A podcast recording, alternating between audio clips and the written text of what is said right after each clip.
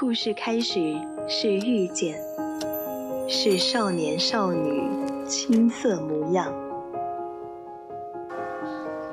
晨钟暮鼓，潮起潮落。或许我们终将走散，但在青春的印记里，你我曾听过一样的故事，都有过同一句晚安。VOC 广播电台《青春印记》，在声音的世界里，彼此陪伴，互相温暖。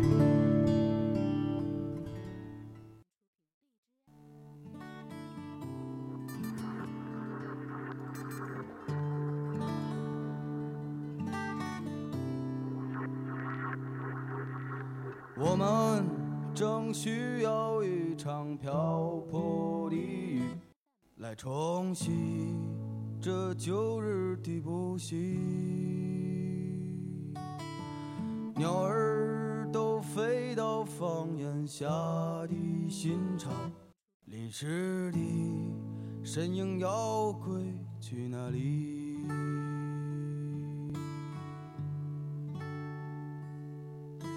昨日是清醒着，为何今日要感伤？烦恼都随流进下水道，只是我不能抑制自己的感伤，那就让我随波逐流去放荡。天空很远，夕阳很近，顺着那条小路是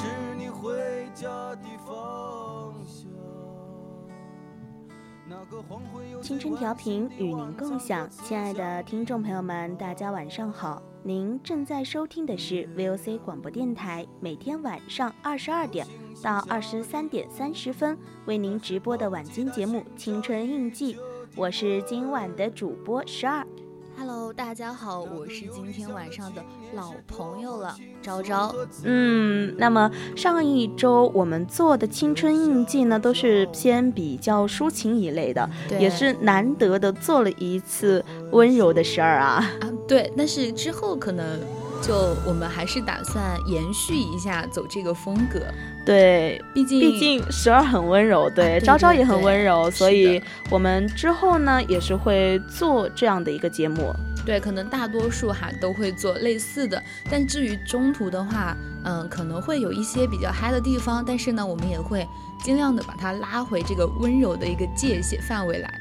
其实我听到今天昭昭的声音好像有点沙哑。啊，我也不知道怎么回事，难道是因为今天陪我散步的原因吗？我感觉你今天的声音不在状态啊，好像，哎，我也是这样觉得。之前好像还没怎么，我感觉进了直播间之后，怎么回事就有点那种哑了的感觉，是因为今天十二带着我下去说想要跑步，我说可是我穿了裙子，我又不适合跑步。他说那你陪我走吧。可能是我说的是让你散步啊，不要把锅推在我身上啊。好的好的，但有可能是因为去散步嘛，然后这个风啊有点冷，吹的就可能有些微的着凉了一下，不过小问题。可是今天很热啊，今天真的很热，为什么你会感觉到风很冷？不是啊，早晚温差大，知不知道？有没有这个意识？有。那回应一下我们的小舅，对的，我们就是。十分的温柔，对吧？温柔的。那今天还是要把我们的口播给大家说一下，就是在节目开始之前，和大家介绍一下我们的互动方式。大家可以点击荔枝链接关注我们的节目，微信搜索“青春调频”，关注我们的公众号。四川的听众朋友们可以打开收音机，调频 FM 一零零，收听 VOC 广播电台。是的，如果说对我们的节目比较感兴趣，想要和主播进行互动的话，还可以加入到我们的 QQ 听友私群二七五幺三幺二九八，来和我们的主播进行互动。嗯，想要点歌的朋友们，可以在荔枝公屏上留言，或者或者听友群里面艾特十二。我们在这里就可以收到了。对，有任何的想法都可以艾特我们哦。呃，不是任何想法啊，就是要，呃，怎么样？我们能够帮助 帮助到您的想法，做得到的想法。对，那今天呢，我们也是延续上一周做散文散文的一个节目，然后今天我们也是继续做一一些散文吧，读一些散文，读一些散文，还有一些呢，还有一些还是散文。其实今天就是一个读散文的节目啦。啊，我就说嘛，明明说好了是散文，怎么有一半是散文？我还想另外一半是有什么没有告诉我的吗，结果说了个废话。那还是就开始我们的今天的第一篇散文。好的，这个是我在微信公众号上找到的一篇散文，名字叫《老家记忆》。哎，这个一听就是跟我们就大多数人可能都会异乡了，就开始，对，就是像我们现在在外求学嘛，嗯，其实对于家乡，嗯，也是蛮多感想的。对，时不时的，哎，总总归还是会去想家呀，想想自己的爸爸妈妈或者是姐姐啊这些嘛。嗯，对的。那么，那我们就开启今天的第一篇《老家记忆》，还是一人一段哦。好的，我的老家是泰山脚下的一个小村庄，位于山东省泰安市的东部，隶属于泰山区邱家店镇中郭家村，东临大汾河，北临泰山，南临徂来山，距离泰山大约二十公里的路程。在这个小村子里，我出生成长，度过了贫困但快乐的童年时光。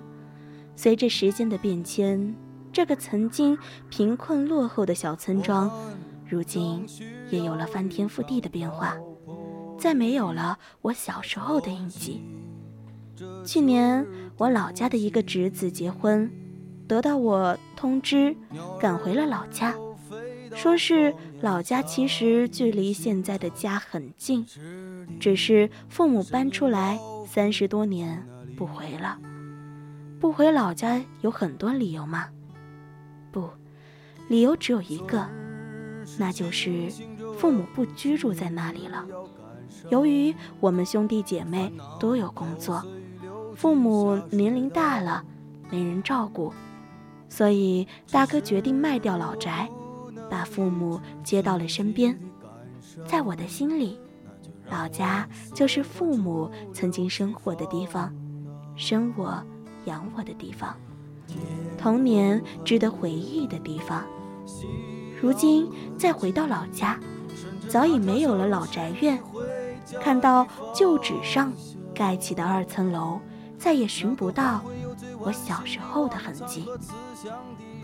童年的记忆犹新，我的村庄、街道，我的玩伴、同学，我敬爱的老师，还有农村供销社里卖的糖。那时候，我的书包是娘用蓝布一针一线给我缝制的，我包书皮的纸也都是用报纸或挂历纸包的。记得那个时候的老宅院墙是用土坯垒起来的。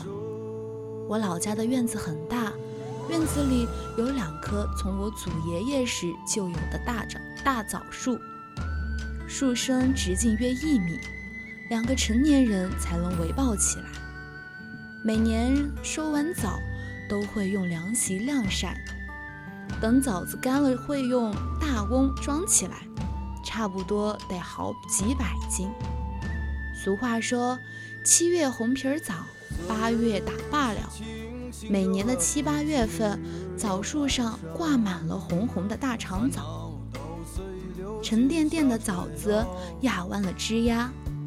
大枣树的树干探出了院墙，风儿吹过，红艳艳的枣儿便在风中颤悠悠地摇晃着，勾引着人们的视线，也挑逗着人们的味蕾，撩拨的人心尖痒痒。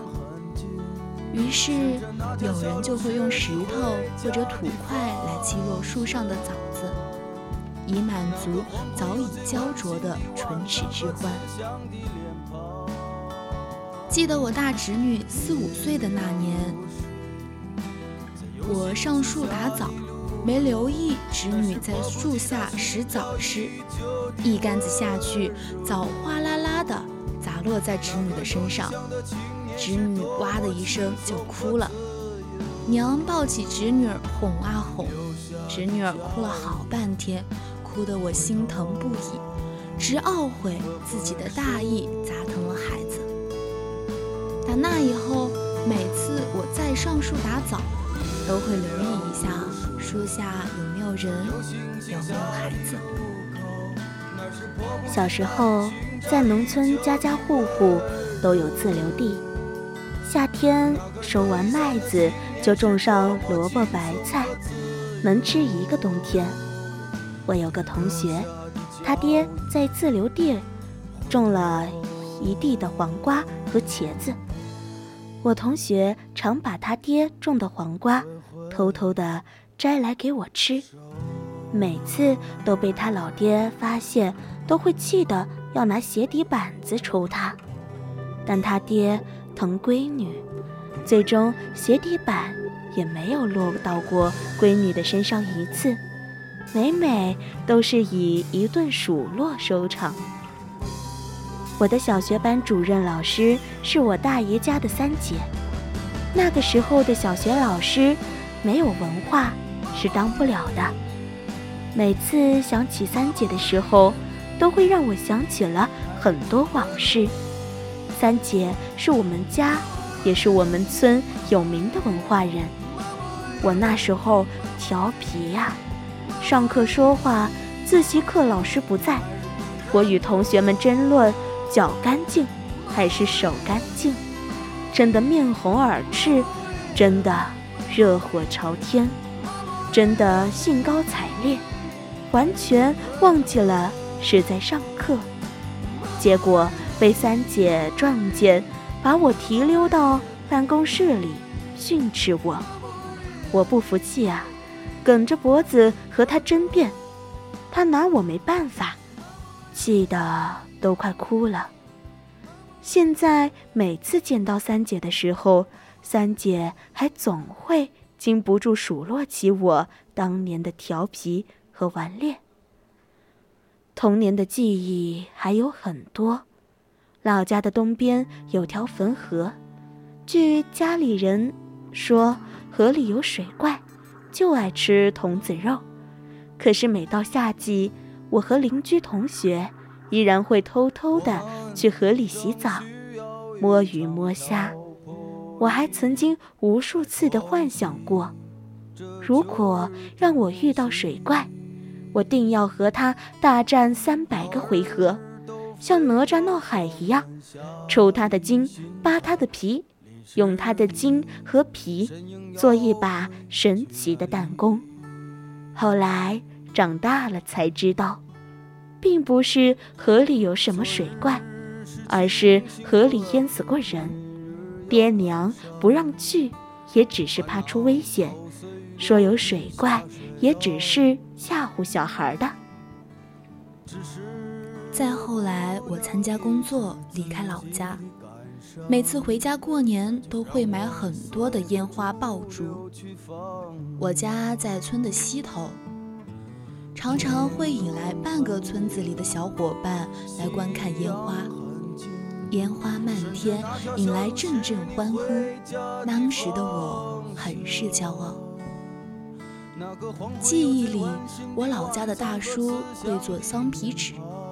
上次给大叔过生日，我问起了大叔，他津津有味地给我介绍做桑皮纸的制作流程。唉，惭愧啊，隔行如隔山。大叔说的，在我听来犹如天书。老家的记忆是土墙、土屋、土地。老家的记忆是乡村、乡音。乡情。父母在老家时，那里是思念，是牵绊，是浓的化也化不开的亲情和眷念，是忘也忘不掉的童心和童趣。父母不在那里居住了，老家变成了故乡。如今再回到老家，没有了老宅。便如没有了根。我仿佛一个过客，不知何处才是落脚的地儿。乡音依然是那乡音，乡情依然也是那乡情，可是老家已不再是曾经的老家。老家再也不是有人站在村口等着你的那个母亲了，也不是你休班的时候老父亲给你买的油酥火烧和豆腐皮儿了。如今有父母亲的地方就是家，曾经的老家早已成了故乡，成了深藏于心底难以忘却的记忆。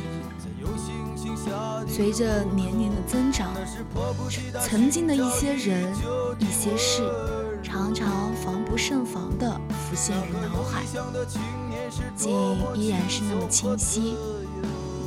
曾经倍感艰辛的岁月和生活，如今再回味，竟也充满了温暖和甜蜜。感慨岁月如歌，人生如梦。对故乡的眷恋之情也油然而生。有时间我是要常回去看看的，尽管没有了曾经的痕迹，但心系的那份情是不会改变的。那以上呢，就是我们今天的第一篇散文。那接下来，对，那接下来我们也开启我们的第二篇散文。人生人只有变老时，才知道天高地厚。哎，这个就很有哲理的感觉。对，第一篇嘛，关于思乡的；第二篇呢，就开始关于我们的人生哲理了。哎，非常有兴趣的想要听一听，因为我具体的什么，我其实也没有看。嗯，那好，那我们就开始今天的第二篇。人只有变老时，才知道天高地厚。年轻时不信天，不信地，觉得心有多大，世界就有多大，动不动海阔凭鱼跃，天高任鸟飞。把理想插上幻想的翅膀，把无边界的欲望规划在追求的目标中，觉得自己年轻，依靠着自己的年轻，总是。狂傲不羁，总是一览众山小，总是山高我为峰的豪言壮语。可实际的生活中，学习不注意细节，粗枝大叶，工作敷衍了事，不拘细节，不精益求精，待人不谦虚，不注重礼节仁义，总是以自己为中心。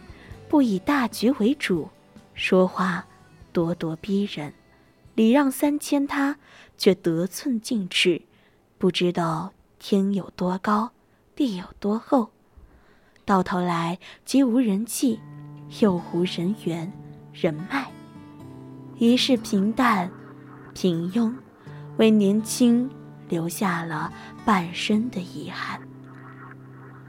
变老了，一切看淡了，看开了，才知道天外有人，人外有人，才看清了自己一路走来为什么这么跌跌撞撞。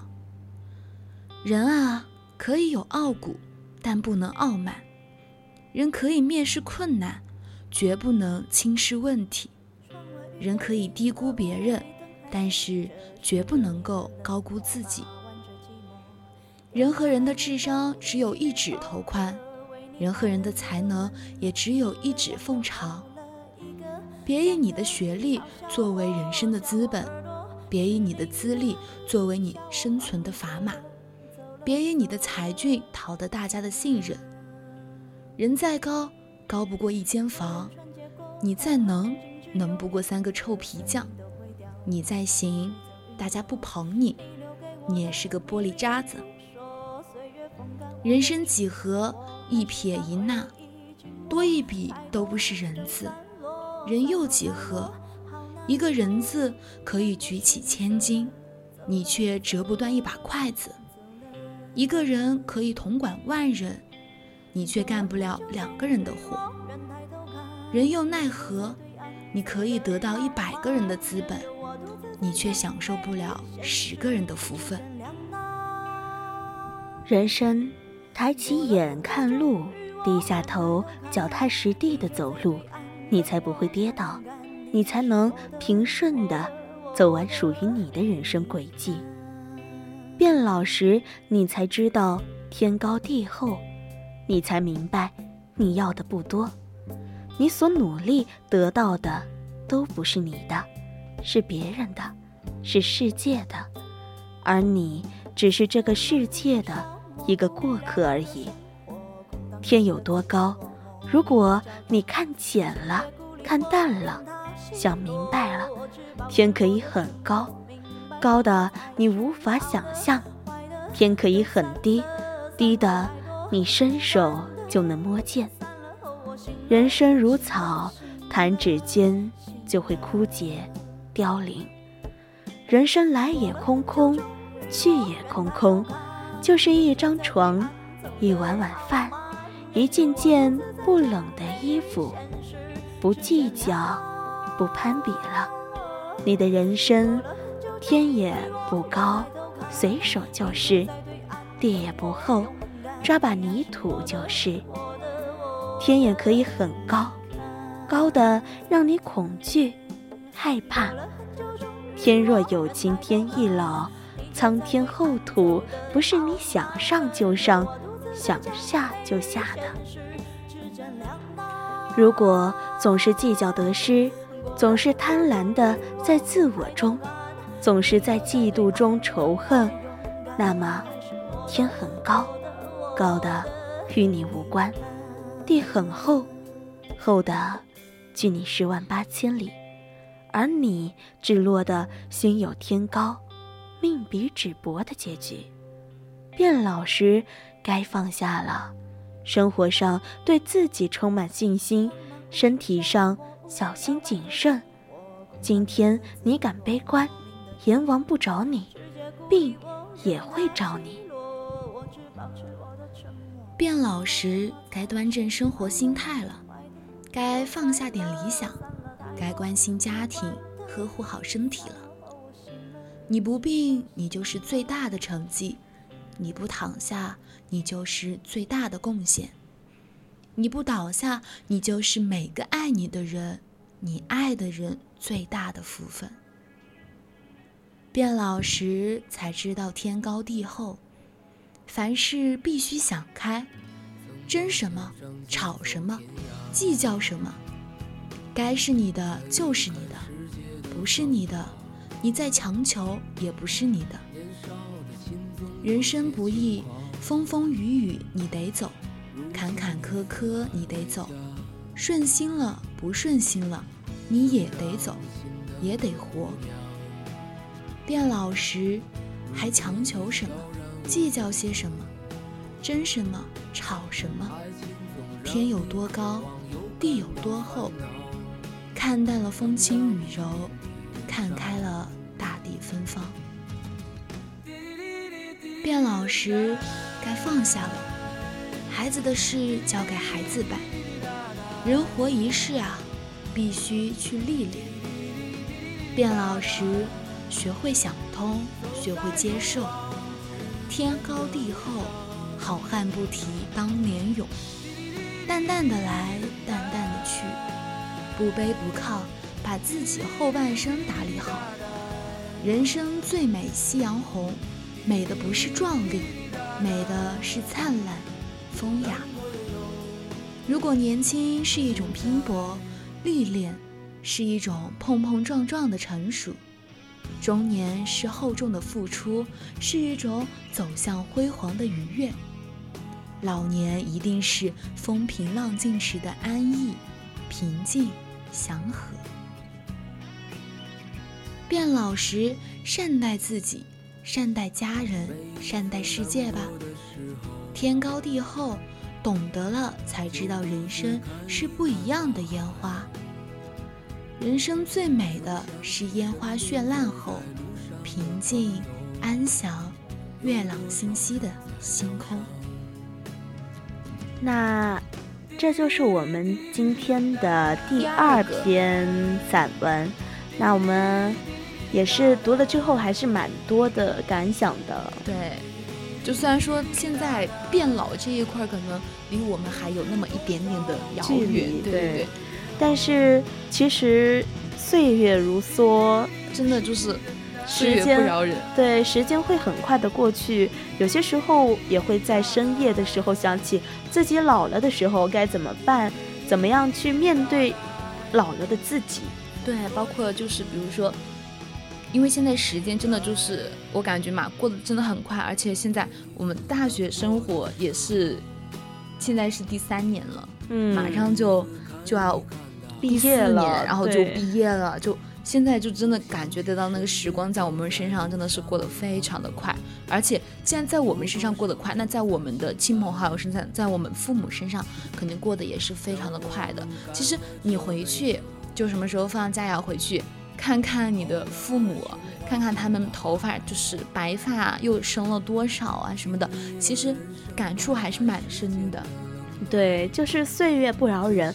就像面对亲情这一块的话，我们可能说出于含羞涩，嗯，不含蓄，不会去说向他们表达我们对他们的一种爱。但是其实有些时候他们也需要。接收的，对对对，真的就是，呃，特别是比如说是父亲方面，因为父亲的话，他们都属于是肯定没有那么善于言辞，没有母亲那么会，就是可能大多数的父亲都是都是那种很严厉的对你啊，或者是，啊，你给我打电话干什么？我嗯不就没有话可讲的那种。虽然说是三言两语吧，就打电话的时候三言两语解决这个问题，但其实他们也有很多的话想要对我们说。就像我爸拿着电话的时候看着我，他会有一段时间不知道想说什么，然后就盯着就盯着，然后就笑。其实我知道有很多话，有很多话想要对我说，只是说他不知道该怎么样去表达了。对，我知道，就是因为我我爸也是这样子嘛，就他不会跟你说什么什么，但是他会做。就比如说我回去啊什么的，其实呃他都没有，就是不会怎么样去跟我交流。包括我有就就是一周打两次电话呀，或者怎么样跟我妈打电话，他都是就是他不会来接电话的。呃，如果说我有些时候打打不通我妈的电话，我给她打电话，或者是她生日啊，或者是怎么样，我给她打电话的话，她接了之后就说了两句之后说你还有事儿吗？没事儿挂了，不要打扰，不要打扰我看电视这种情况。但是就是每次我放假回来之后，就她都会就是比如说钱这一方面嘛，嗯，都会说啊，你的钱够花吗？不行，我再给你一百吧。你要，你要还是要放一点现金在身上，但是实际上我们现在基本上都不怎么用现金了。对，就是家长的观念里面会说备点现金在身上安全一点，以防万一啊什么的。对，而且就是因为我现在我爸妈就年纪也比较大了，我是二胎嘛，就是我姐跟我相差了十五岁，我今年二十一，我姐就是三十六了，对吧？就就年纪也比较大了，他们也现在也已经没有工作了嘛。然后他们就是钱那些都是存在银行，然后呃，如果说是个人私房钱的话，他就是留了可能一个月就留了两百块钱在身上去打牌，就是作为那种打牌的对零花钱那种资金的。但是但是上次我回去的时候，他就还是就是当时就还剩一百多吧。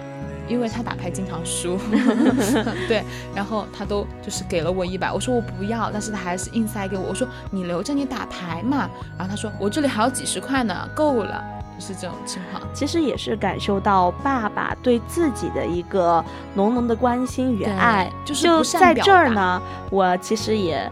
相信昭昭今天说了这个之后呢，我相信我们的叔叔今天就开始转运，从明天开始打牌就要把把赢。那那可以，给昭昭多挣生活费，好吧？那我是非常非常希望有这个嗯这个好运的，好吗？这样叔叔赢了之后，就给昭昭当他的。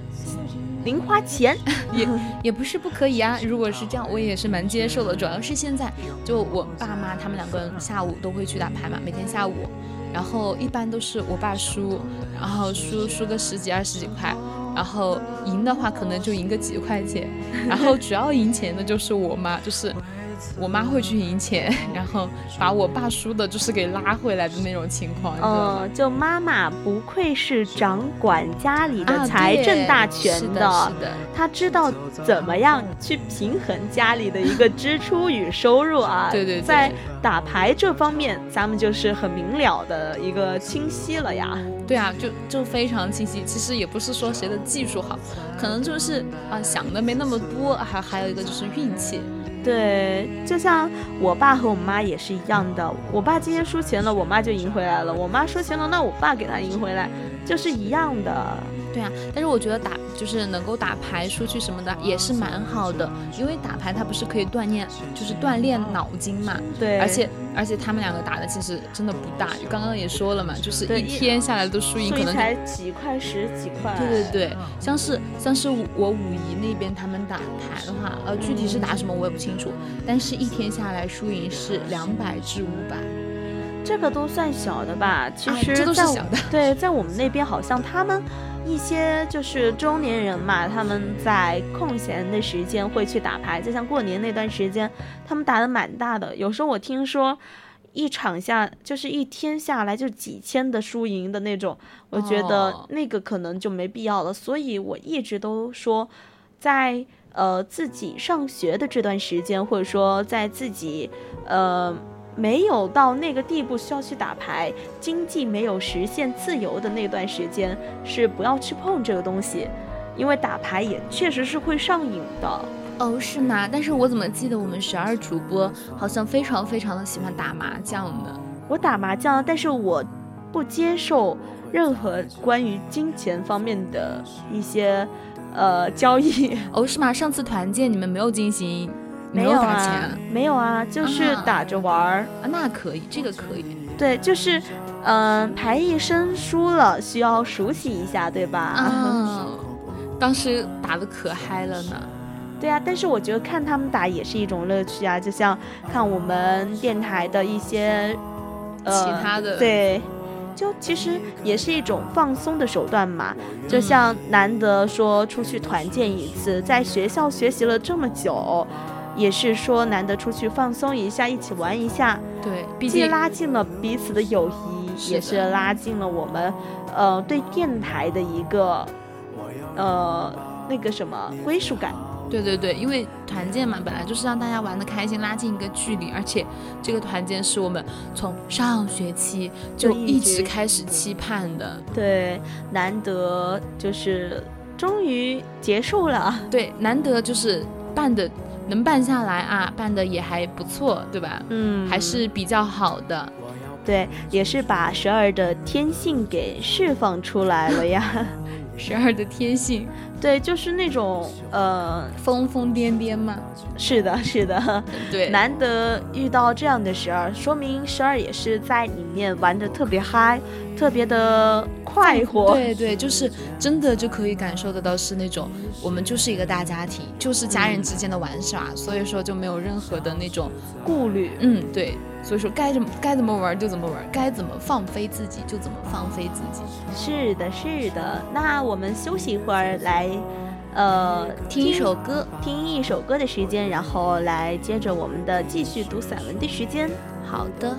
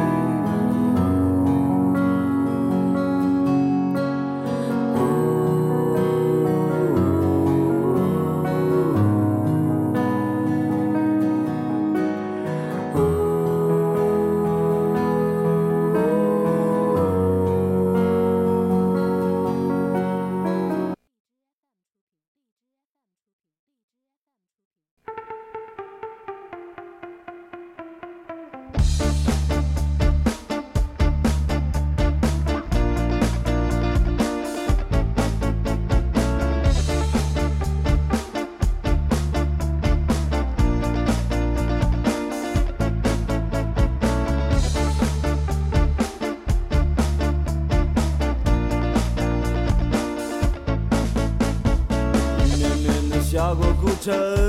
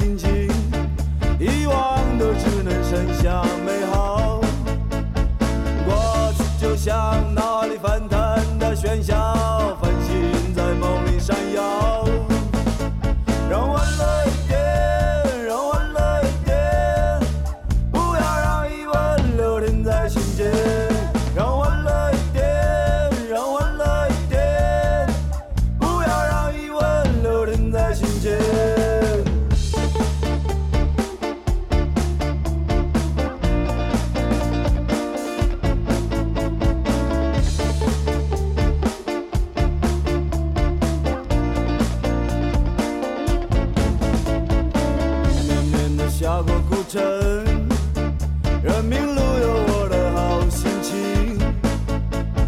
今天就像一封写好的游戏等着贴上一枚新邮票因为我心里没有平静遗忘的只能剩下美好。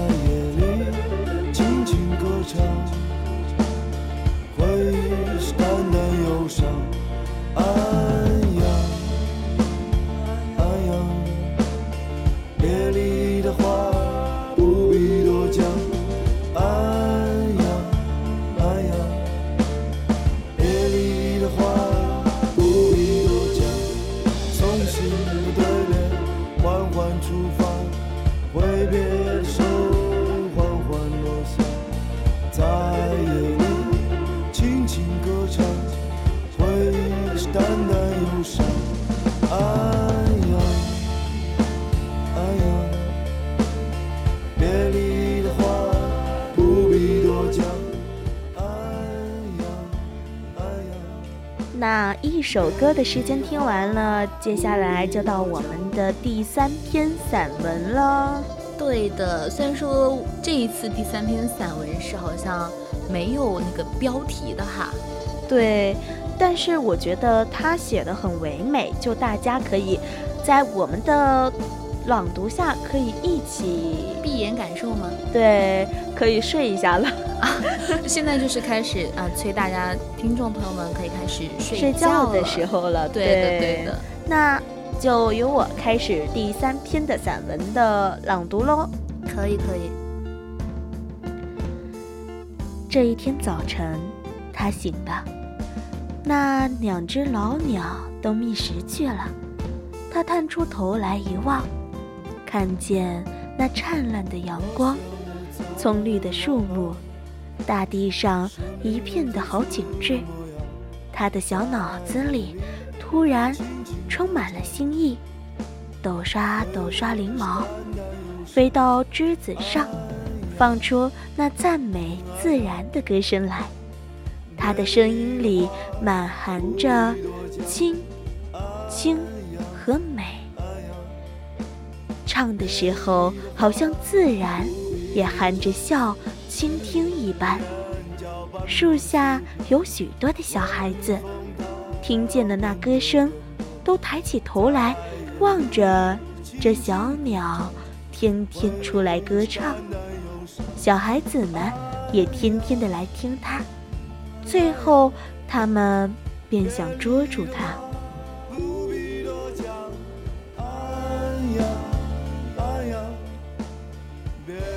我独坐在楼廊上，凝望着窗内的屋子，浅绿色的墙壁。褐色褐色的地板，几张椅子和书桌，空沉沉的，被那从绿罩子底下发出来的灯光照着，只觉得漆暗无色。他去的那个地方，我不能知道，世人也不能知道，或者他自己也不能知道。然而，婉英是死了。我看见他病的，我看见他的躯壳埋在了黄土里的，但是这个躯壳能以代表婉英吗？死啊，你是一个破坏者，你是一个大有权威者。世界既然有了生物，为何又由你来摧残他们，限制他们？无论是帝王，是英雄。是，一遇见你，便立刻撇下他以前所有的，屈服在你的权威之下。无论是精彩、绝艳、丰功、伟业，与你接触之后，只不过是留下一坡黄土。我想到这里，只觉得失望、灰心到了极处。这样的人生有什么趣味？纵然抱着极大的愿力，又有什么用处？又有什么结果？到头也不过是归于虚空。不但我是虚空，万物也是虚空。漆黑的天空里，只有几点星光，不住地颤动着。树叶响着，微微的一阵槐花香气扑到身边来。怎么独自站在河边上？这朦胧的天色是黎明还是黄昏？何处询问？只觉得眼前尽是花的世界。中间杂着几条白蔷薇。他来了，他从山下下来了，靓装着，仿佛是一身告白，手里抱着一大束花。我说：“你来，给你一朵白蔷薇，好簪在襟上。”他微笑说了一句话，只是听不见。然而似乎我竟没有摘，他也没有带，依旧抱着花儿向前走了。抬头望他去路，只见得两旁开满了花，垂满了花，落满了花。我想，终比红花好。然而为何我竟没有摘，他也竟没有带呢？一棵浓密的树，站在太阳里，像一个深沉的人，面上耀着光，像一脸的高兴。风一吹，叶子一浮动，真像个轻快的笑脸。可是叶子下面，一层暗一层，绿沉沉的，都郁成了明镜，像在沉思，带些忧郁，带些甜适。松柏的荫最深最密，不过没有梧桐树、胡桃树的荫广大。疏疏的杨柳筛下个疏疏的影子，阴很浅，几茎小草映着太阳，草上的光和漏下地的光闪闪耀着，地下是错杂的影子，光和影之间那一点绿意，是似有若无的影。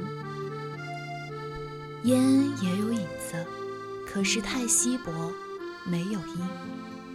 大晴天，几团浮云会投下几块黑影，但不及有阴，云又过去了。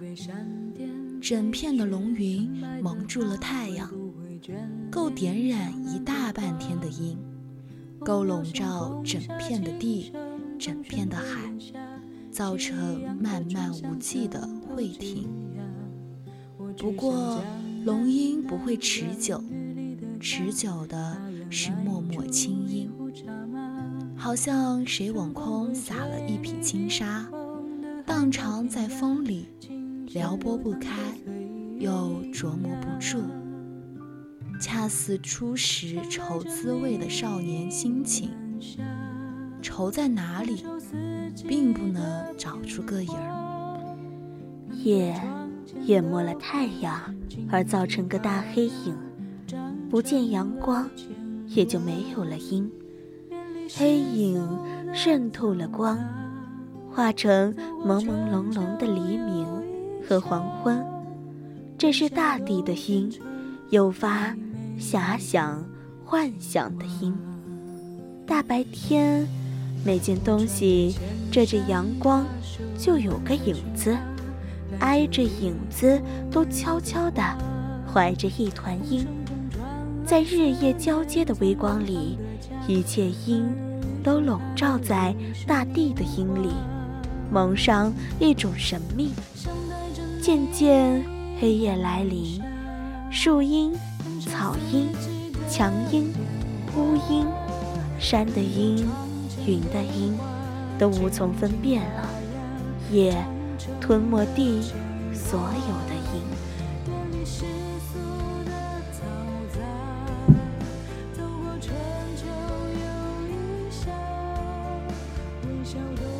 雨声渐渐的住了，窗帘后隐隐的透进清光来。推开窗户一看，呀，凉云散了。树叶上的残滴映着月儿，好似荧光千点，闪闪烁烁地动着。真没想到，苦雨孤灯之后，会有这么一幅清美的凭窗站了一会儿，微微的觉得凉意进入，转过身来，忽然眼花缭乱，屋子里的别的东西。都隐在光云里，一片幽灰，只映着墙上画中的安琪儿。这白衣的安琪儿抱着花儿，扬着翅儿，向我微微的笑。这笑容仿佛在哪儿看见过似的，什么时候我曾……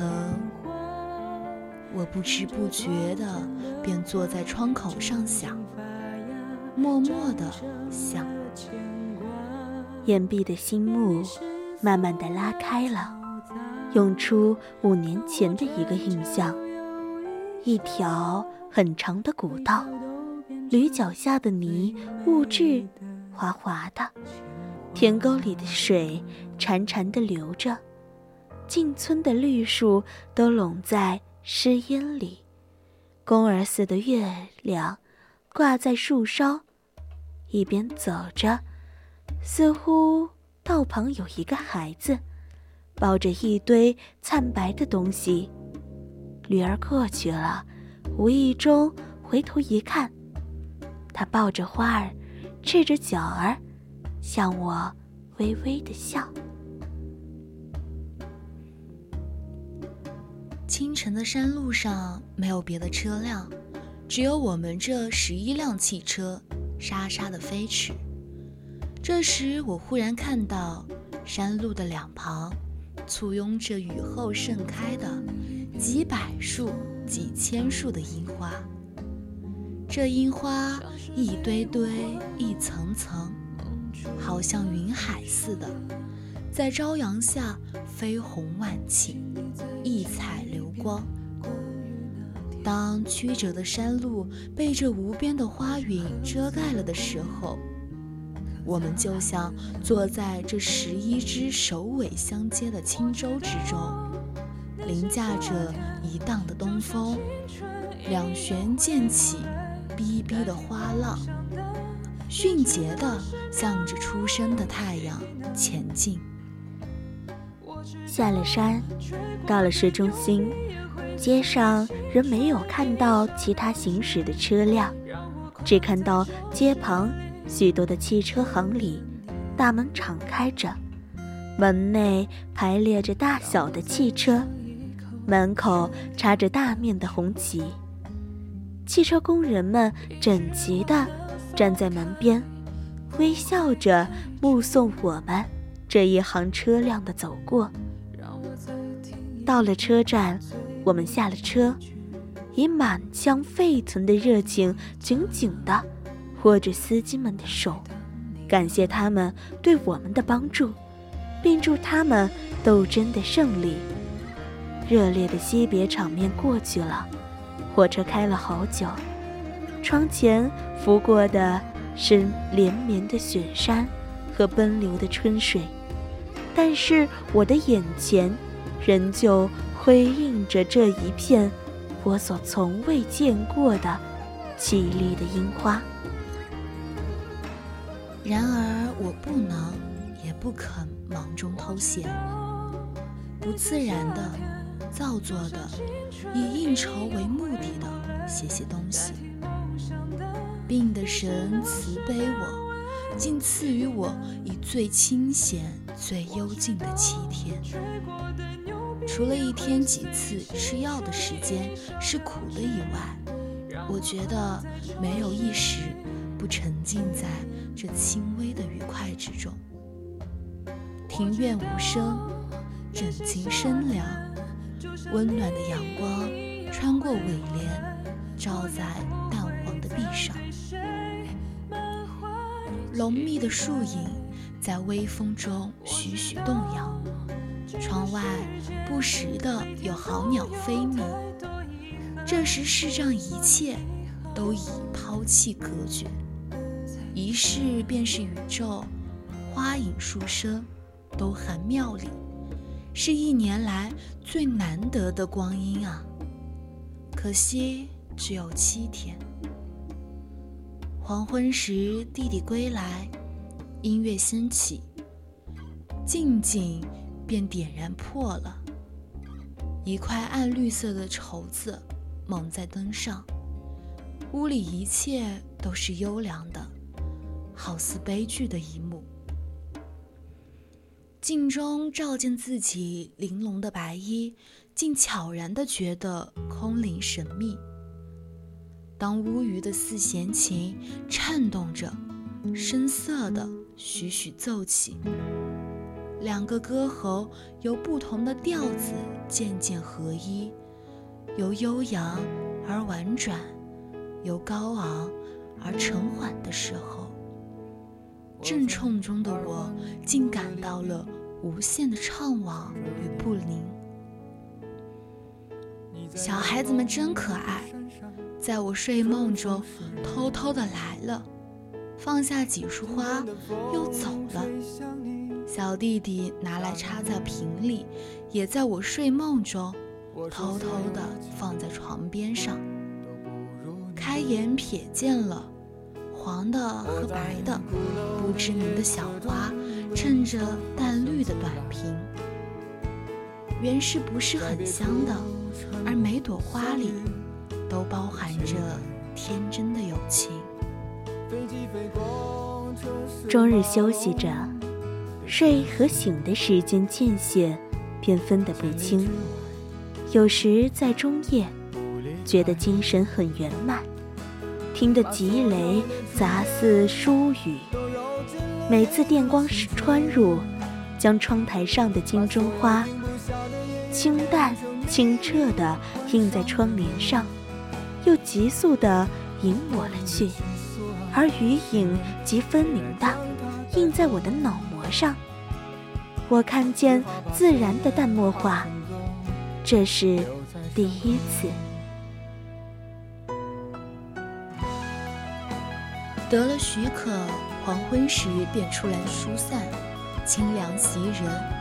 迟缓的步履之间，自觉很弱，而弱中隐含着一种不可言说的愉快。这情景恰如小时在海州上，我完全不记得了，是母亲告诉我的。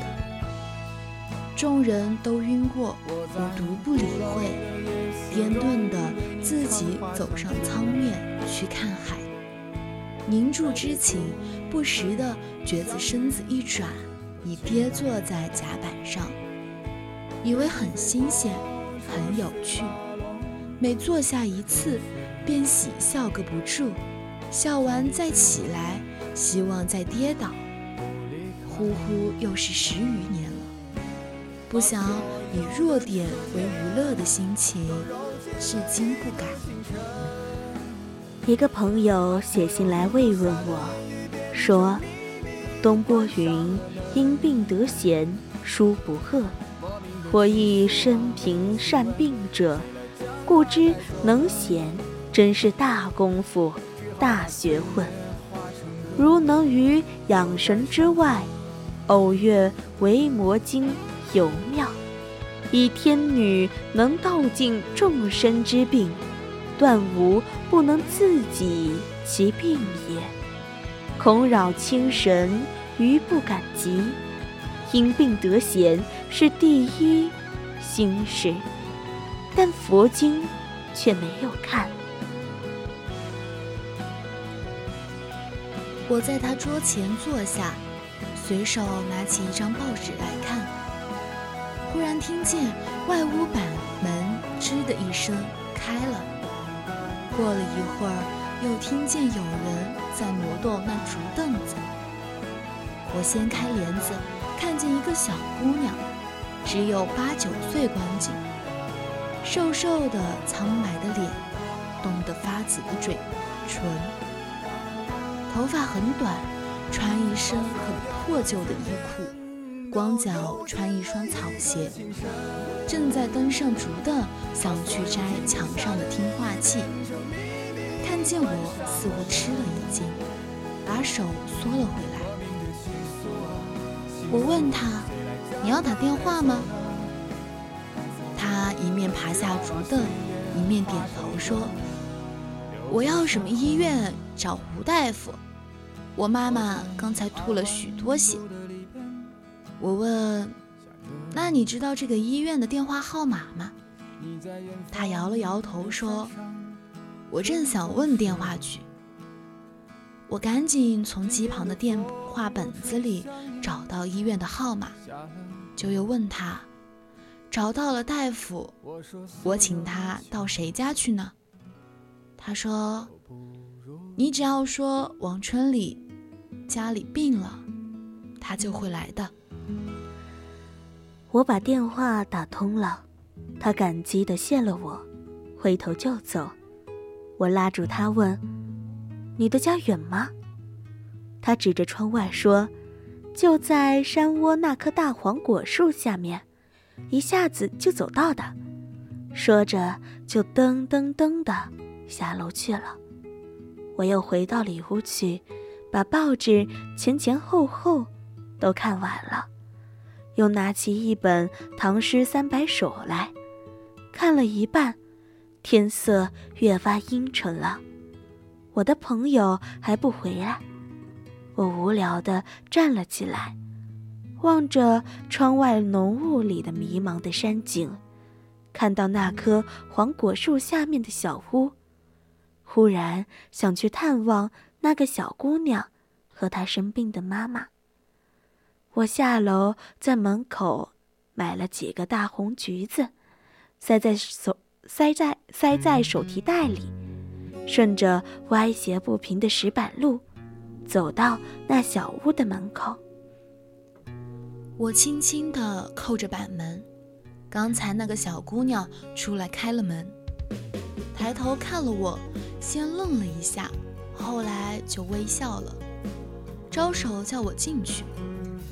这屋子很小很黑，靠墙的板铺上，他的妈妈闭着眼平躺着，大约是睡着了。背头上有斑斑的血痕，他的脸向里侧着。只看见他脸上的乱发和脑后的一个大臼，炉火的微光渐渐地暗了下去，外面变黑了。我站起来要走，他拉住我，一面极其敏捷地拿过穿着麻线的大针，把那小菊碗四周相对的穿起来，像一个小筐似的。用一根小竹棍挑着，又从窗台上拿了一段短短的蜡头，放在里面点起来，递给我说：“天黑了，路滑，这盏小桔灯照你上山吧。”我赞赏的结果，谢了他。他送我出到门外，我不知道说什么好。他又像安慰我似的说。不久，我爸爸一定会回来的，那时我妈妈就会好了。他用小手在面前画一个圆圈，最后按到我手上。我们大家也都好了。显然的，这个大家也包括我在内。我提着这灵巧的小桔灯，慢慢的在黑暗潮湿的山路上。走着，这朦胧的橘红的光，实在照不了多远。但这小姑娘的镇定、勇敢、乐观的精神鼓舞了我。我似乎觉得眼前有无限光明。我的朋友已经回来了，看见我提着小桔灯，便问我从哪里来。我说。从从王春林家来，他惊异地说：“王春林，那个木匠，你怎么会认得他？去年山下医学院里有几个学生被当作共产党抓走了，以后王春林也失踪了。据说他常替那些学生送信。”融融的水月，犁头上只有他和我。树影里，对面水边，隐隐的听见水声和笑语。我们微微的谈着，恐怕惊醒了这龙睡的世界。万籁无声，月光下只有深碧的池水，玲珑雪白的衣裳。这也只是无限之声中的一刹那情。然而，无限之声中，哪里容易得这样的一刹那情呢？夕阳里，牛羊下山了，小尾巴远走在青岩上，绿树丛巅中的嫩黄叶子也衬在红墙边。这时节，万有都在笼盖在寂寞里。可曾想到，北京城里的新闻纸上，花花绿绿都在的是什么事？只有清晨的深谷中，可以和自然对语。计划定了，岩石点头，草花欢笑。造物者呵，我们星驰的前途路站上，请你再遥遥地安置下几个早晨的深谷。陡绝的岩上，树根盘结里，只有我俯视一切。无限的宇宙里，人和物质的山水、远村、云树，又如何比得起？然而，人的思想可以超越到太空里去，他们却永远只有在地面上。文学家在人群里，好比朗耀的星辰、明丽的花草、神幻的图画、微妙的音乐。这空洞洞的世界，要他们来点缀，要他们来描写；这干燥的空气，要他们来调和；这机械的生活，要他们来慰藉。他们是人群的需要。假如人群中不产生出若干的文学家，我们可以断定，我们的生活是没有趣味的。以残荷做比喻，在它成残的时候，整天里沙沙的只顾实业；时候到了，身体透明了，便将几十天内所食的叶子牵成有条不紊的长丝，也将它自己引在里面。好比雏形的文学家，读破万卷，心中光明透彻。将百家之说融化成有系统的思想，也将他自己如浸在里面。然而，他是不能永久居囚在里面的，也要和残荷一般，白衣如雪，咬破茧丝，飞了出去。我们可以看，假如蝉儿当初不肯食叶，不但以后不能抽丝。不能作茧，不能成盒，而且要立刻将死的。所以，即或是个人有偏于文学的嗜好，若不肯多研究属于文学的书籍，他的思想终究是要破产，终究不能勉强造成一个文学家。他是一个好学生，他很喜欢语文课。老师讲课的时候，他总是专心的听，笔记也记得很好，从来没有错字。他尤其喜欢读书，辅导员和老师介绍过的书刊，他总是读得很仔细，不但记住了书里的故事，还把书里优美的、有力的字句和词汇。都摘记在一个小本子里。他脑子里积攒的词汇很多，又会灵活运用，因此他写起作文来毫不费力。每次作文他都写得很好，写信、写日记也是如此。老师对他的学习成绩是很满意的，对于他的作文尤其称赞，认为。他已经找到了提高阅读和写作能力的门径。刚才的思想太沉重了，这云淡风轻的景物似乎不能负载。我们都想挣脱出来，却一时再不知道说什么好。数十年相关的历史，几万万人相对的感情，今夜竟都堆在我们两个身上。惆怅到不可言说。百步外一片灯光里，欢乐的歌声悠然而起，穿林渡水而来，我们都如梦醒，是西方人欢愉活泼的精神啊！他含笑地说着，我长吁了一口气。世上的一切事物，只是百千万大大小小的镜子，重叠对照，反射又反射。于是世上有了许多璀璨辉煌、红影般的光彩。没有蒲公英，显不出雏菊；没有平凡，显不出昭觉。而且不能因为大家都爱雏菊，世上便消灭了蒲公英。不能因为大家都敬礼超人，世上就消灭了庸碌。即使这一切都能因着世人的爱憎而生灭，只恐到了满山满谷都是菊花和超人的时候，菊花的价值反不如蒲公英，超人的价值反不如庸碌了。有谁经过这样一种痛苦？你的最爱的人，抱着最苦恼的病，要在最短的时间内，要从你的晚上里中消失。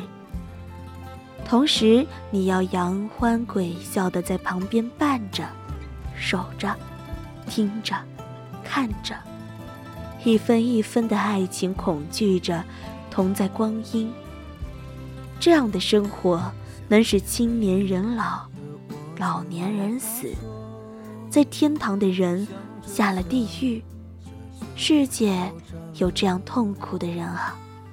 你们都有了我最深沉、极厚的同情。他去的那个地方，我不能知道。我抬头看着天空，数着星辰，竭力的想要慰安自己。我想。何必为死者难过？何必因为有死就难过？人生世上劳碌辛苦的，想为国家、为社会谋幸福，似乎是极其壮丽宏大的事业了。然而造物者凭高下世，不过如同一个蚂蚁，辛辛苦苦的替他同伴驮着素粒一般。几点的小雨，一阵的微风，就忽然把他渺小之躯打死、吹飞。他的工程就算了结，我们人在这大地上，已经是像小蚁微尘一般，何况在这万星团簇、缥缈幽深的太空之内。更是连小蚁微尘都不如了。如此看来，都不过是昙花泡影，意志理性，随着他们走去，就完了。一阵衣裳的声音，仿佛是从树下来，接着有微妙的声音，连连唤道：“冰心，冰心。”我此时昏昏沉沉的，问道：“是谁？是婉英吗？”他说：“是的。”我竭力的抬起头来，借着微微的星光，仔细一看，那白衣飘举、荡荡漾漾的，站在我面前的可不是婉英吗？只是她全身上下显出一种庄严透彻的神情来。又似乎不是从前的婉英了。那上面呢，就是我们今天的第三个对散文，其实也是冰心的散文集里面挑选出来的一些话。哦，怪不得，因为我发现好像里面有一些就是一个可能是个小故事，就是连不起来，对吧？对对对，其实也是就是在我读到冰心的一些作品的时候，从里面就是挑的。因为我觉得写的真的蛮不错的。那肯定是啊，毕竟是冰心啊。那看来我们十二主播私下的生活还是蛮丰富的。对，确实挺丰富的啊。但是我逃离不了，我会看言情小说。但是我觉得，嗯，确实我也是逃离不了，就是特别是那种，谁不羡慕甜甜的恋爱呢？不，最近我喜欢，就是悲剧是吗？对，B E 结局的。怎么说呢？就是就像我们之前谈到的，就是故事有伤有喜，嗯，才是完美的结局。对，就可能说。嗯，我们在这段时间喜欢悲伤的，可能是因为我们的情感的寄托而已。对，就我们喜欢开心的，也可能是我们想要去开心嘛。嗯，确实是。而且其实就是你小说里面不是经常都会有什么呃甜蜜的结局，就 H E 和 B E 嘛。对啊。虽然说呃 H E 是就是甜蜜的结局是大家都比较喜欢的，但是实际上在我们现实生活中。大多数真正是真正上的结局，其实都是 B E，嗯，都是悲伤的结局，这才是符合我们大众生活的。就是现实是残酷的，谁也不知道，就是这段感情接下来会发生什么，所以只有珍惜当下。对，就哎。今天咱们就不谈感情的方面了吧。如果说要想听感情方面的，明天明天我们的专场就是虐的，就是就是这种感情方面，然后很虐的。到时候估计啊会毒哭很多人，因为可能有一些恰恰好的就会戳到你的心窝子上。对，明天就是一些悲伤的。对对对，就希望大家能捧场，就是啊。有人的来个人场，什么是人场？就大家能来就已经很开心了。就是，啊，也也不是，哎，怎么说呢？就是最近，因为最近恰逢就喜欢上这一方面了嘛。然后我们最近又是在做读文系列的。然后我之前其实是想的是做那种很虐的台词，就是那种。那下周做，下周做也可以啊。这样嘛，就主要是我觉得台词的话，它需要。吸感给它爆发出来，其实无所谓啊，就随随便便把它念出来，然后大家一起去剖析这句话也可以啊。啊，也也也不是不可以啊，说不定就能够从这样一句话里面剖出来十二以前的故事呢。倒是十二没有什么故事了，我觉得有故事的应该是我们的昭昭吧。嗯，昭昭也没有故事，昭昭不想有故事。我觉得我就是平平淡淡就好。怎么说呢？人生总有遗憾了。可能是有吧，我的遗憾是在于我喜欢的邻家哥哥，他家的孩子叫了我阿姨，阿姨，没有叫干妈都不错了。他叫我妈叫奶奶，叫我叫阿姨，我当时心都是伤的。这个辈分有点乱了啊。其实没乱啊，就是他，呃，我叫他哥哥嘛，但是我叫他，呃，妈，我叫的是，哎。用我们的四川话来说，就哒哒啊，哒哒，对，就是，然后喊了之后呢，就是，呃，就像他也是我妈那一辈嘛，所以我妈就是他孙，就是我哥哥的孩子的奶奶一辈了。嗯，确实，哎，真的，就我发现我们以前那个时候的那种，嗯，你所谓的，就大家不是经常看小说有什么青梅竹马嘛？我就没有青梅竹马，我的青梅竹马多多少少都有点血缘关系在里头。还好了，我就是小时候跟邻家哥哥玩的比较好，但是现在的话跟他见面是几乎见不到的，因为他在成都嘛，而我们是个小村庄，他孩子在成都那边学习，然后他也在那边工作。怪不得我也是啊，我也有一个邻家哥哥，就是。他好像是比我大两岁吧，就大几个年级几个年级。然后就是小学的时候，我对他印象很深刻的有两个点，呃，三个点吧，就是当时会一起玩那个游戏，就是把那种瓶瓶盖子全部弄下来，然后穿穿成一串，然后玩的那种，我忘记叫什么了。然后，然后也就是当时在玩的时候，因为当时是在农村，我第一次吃芒果是他给我的。但是那个时候我家有养有养一只狗叫旺财，我家所有的狗都叫旺财，历历历任养的狗都叫旺财。我家也有狗叫旺财，结果后面，呃，就是，哎，可能是因为年迈吧，就是嗯不在了。当时我哭了好久，所以我对现在对宠物这一方面，就是我不太能接受我去养它。我懂你，你那个是就是生命自然而然到头了嘛。我嗯最后养的一只狗，它很乖，就很像拉布拉多，而且它每次都会送我去学校。就小学的时候，它会送我去学校读书。它第一次送我的时候，它跟着我进了学校，然后被保安打出来了嘛。然后它后来送我，就把我送到门口，然后看着我进去之后就回去了。然后每次我走就是回家的时候，走到一棵树那个地方，转角那个地方。我一到那儿就能够看到我的家，它一看到我马上就摇着尾巴过来接我，我就好，我就我我真的觉得啊，好好暖贴心心啊，嗯对。但是有一次我周五放假回去的时候，它没有来接我，当时我心下就觉得不太对劲儿，你知道吗？嗯，然后后来我就问了我妈，我妈说她好像一下午都没有见到他了。然后后来我就带着我的所谓的青梅竹马，就是跟我有那么一点血缘关系的几个耍得很好的朋友，漫山遍野的去找，没有找到。他被，因为他有点胖，有点肥，养的他有点肥，被打狗的人抓去了，就很就很生气，你知道吗？我懂那种感觉。就你说着，我也不知道为什么，我有点想哭。真的很烦。你不知道当时我真的是哭了，我我当时真的哭的好伤心呀，我边哭边叫他的名字，那个感觉真的是绝绝子啊！所以说后来我就没有再养过狗，也没有就就也没有再养过猫了，因为当时其实我家里面也有猫的，嗯反正后来又因为这个就是来了城里了嘛。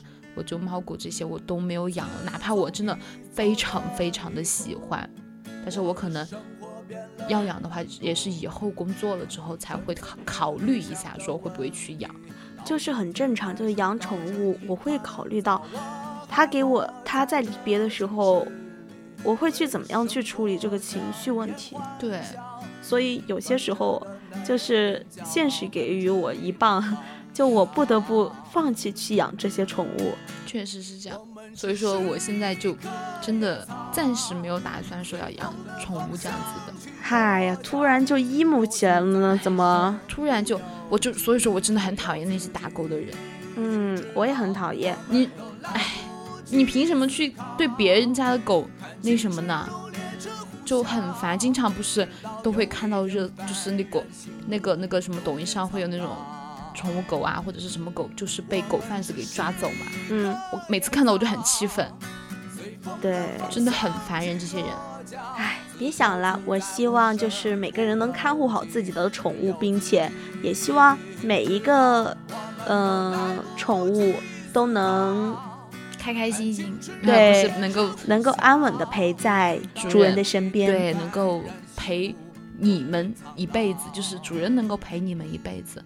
对，那么现在已经是北京时间的十一点二十七分了，今天的青春印记就要和大家说再见了，感谢您的收听，我是十二，我是昭昭，我们下期再见，明天再见了，晚安，拜拜。